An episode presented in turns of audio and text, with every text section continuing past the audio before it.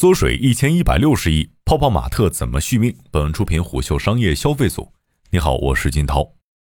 进入七月，泡泡玛特的股价出现断崖式下滑，从七月四号港股收盘价三十一点六港元，一路下跌至上市后的最低价二十点九港元。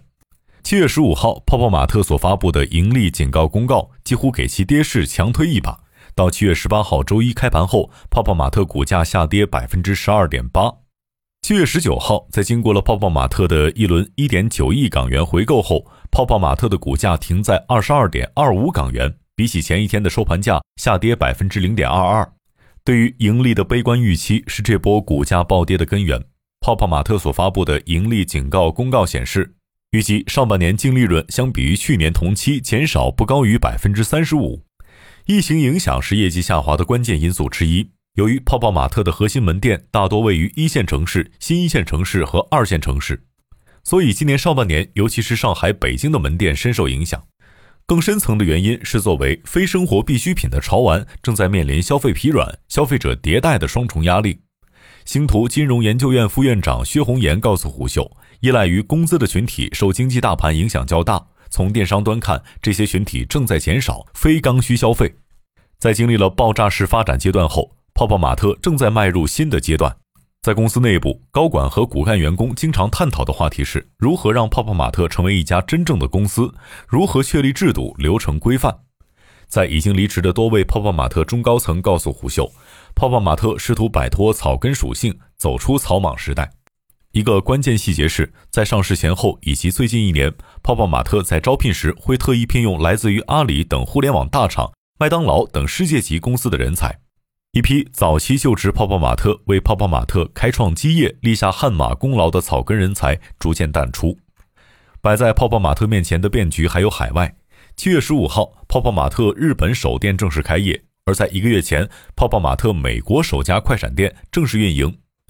作为中国新消费品牌的明星公司，泡泡玛特颇具代表性。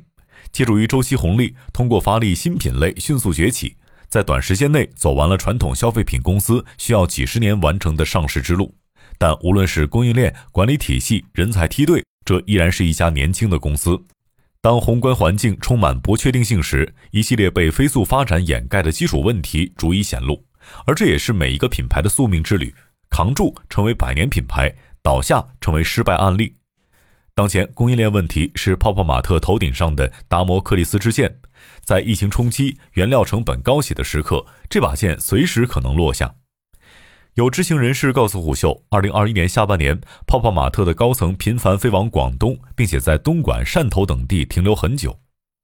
马婷是某玩具工厂的相关人士，他表示，泡泡玛特的高层逐一拜访玩具代工厂，一方面去确保产能供给，另一方面去砍价。当前，由于石油等原料价格波动以及海运价格高企的影响，玩具工厂普遍面临原料成本上涨的压力。涨价的不只是原料，多家玩具工厂向虎嗅透露，二零二一年物流价格的上涨让工厂成本明显增加，而疫情因素导致一部分熟练工无法上岗，导致用工不足。一位在东莞经营玩具厂近十五年的老板表示，玩具生产圈从二零一八年开始已经遇到年轻劳动力短缺的情况。九五后、零零后的小孩不愿意到工厂，就算来了，要的薪水也高。在这样的情况下，玩具厂一方面更依赖老工、熟练工，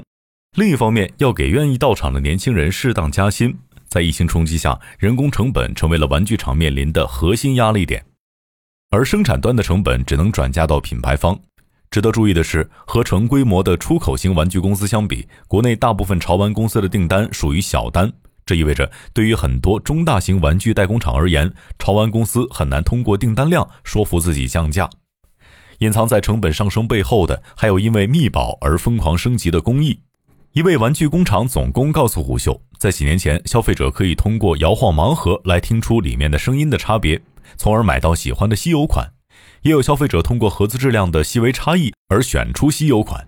于是，潮玩公司不得不将大量的精力投入其中，并通过代工厂优化工艺去确保零差异。这种工艺演变直接反映到成本上，工厂的生产工艺更为复杂，工序更多，自然加工费用会水涨船高。还有一个更为隐形的成本正在增加。由于疫情以来大量潮玩品牌的出现，潮玩设计师的选择开始变多。一个更为常见的新模式是，设计师通过自己的个人社交平台流量账号拥有一批粉丝，这些粉丝不认某个品牌，而是认这位设计师。然后设计师跟多个品牌合作，可能把不同设计系列分别签在多家品牌，或者把一个 IP 授权给多家。尤其是更为年轻的九五后乃至零零后设计师，性格更为独立，很多人不愿意被一家品牌绑死。这种变化导致潮玩品牌正在对设计师展开更为激烈的竞争。一方面，品牌需要拿更多的成本去留住合作多年的已经成名的老牌设计师；另一方面，品牌开发新一代设计师的成本水涨船高。有业内人士告诉虎嗅，由于疫情影响下，过去几年潮玩展大幅减少，各大潮玩品牌都需要投入更多的时间精力，通过互联网或者小众社群去挖掘潜力新星。硬币的另一面是知名 IP 的价格也水涨船高。受疫情影响下，国际范围内新爆款 IP 的速率在降低，这进一步增加了传统知名 IP 的江湖地位。二零二零年至今，更多的潮玩品牌出现，引发了 IP 竞争内卷。大量的国内潮玩品牌找到美国和日本的 IP 大户去寻求合作，部分潮玩 IP 的版权合作价格在过去几年飞涨。于是，在多重成本因素作用下，潮玩公司的利润被进一步蚕食。来自泡泡玛特财报数据显示，其毛利从2019年的百分之七十一点二下滑为2021年的百分之六十四点七。涨价成为一种选择。2021年开始，泡泡玛特分阶段调整了部分产品的价格。比如，部分盲盒价格上涨幅度达到十元，部分 IP 单盒的价格上涨到八十九元。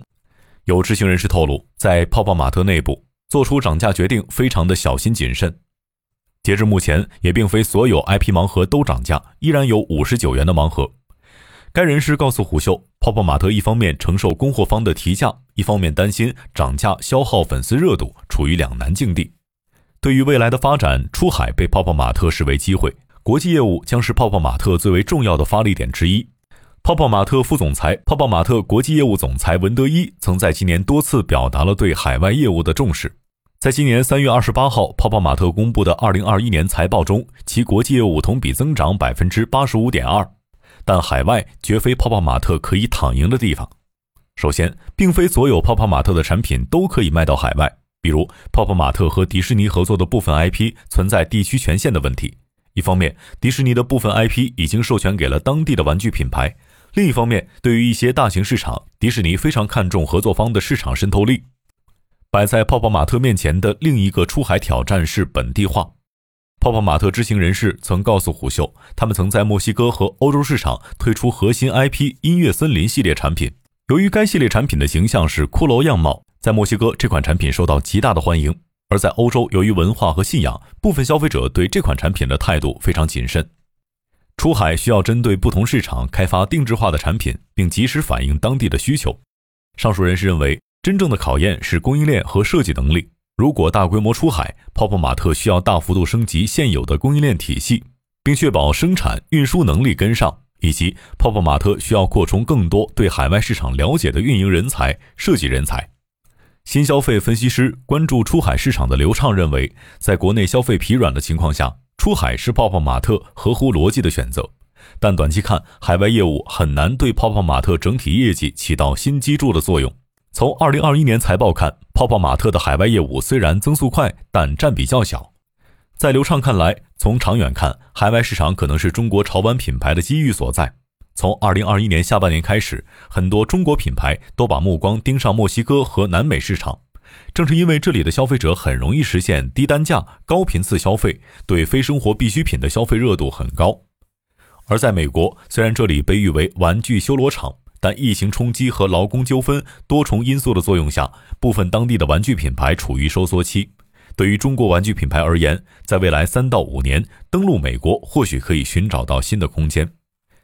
最为关键的是流量，在北美，TikTok 等流量端迅速崛起，直播带货这种玩法也逐渐兴起。很多中国品牌过去五年的打法，在北美互联网圈正热。中国品牌如果合理运用流量，可以弯道超车。但也有分析师并不看好盲盒等产品在海外的发展前景。一位玩具产业分析人士表示，在欧洲玩具圈，真正关键的是收藏玩具这个领域，核心消费者会用几百美元甚至几千美元购买一个玩具。高质量的收藏玩具展会在欧美层出不穷，这些消费者和圈内人构成了一个非常有粘性的圈子。只有盲盒类产品是不足以在海外立足的，能否深度打入海外收藏级玩具圈，尚需时日验证。商业洞听是虎嗅推出的一档音频节目，精选虎嗅耐听的文章，分享有洞见的商业故事。我们下期见。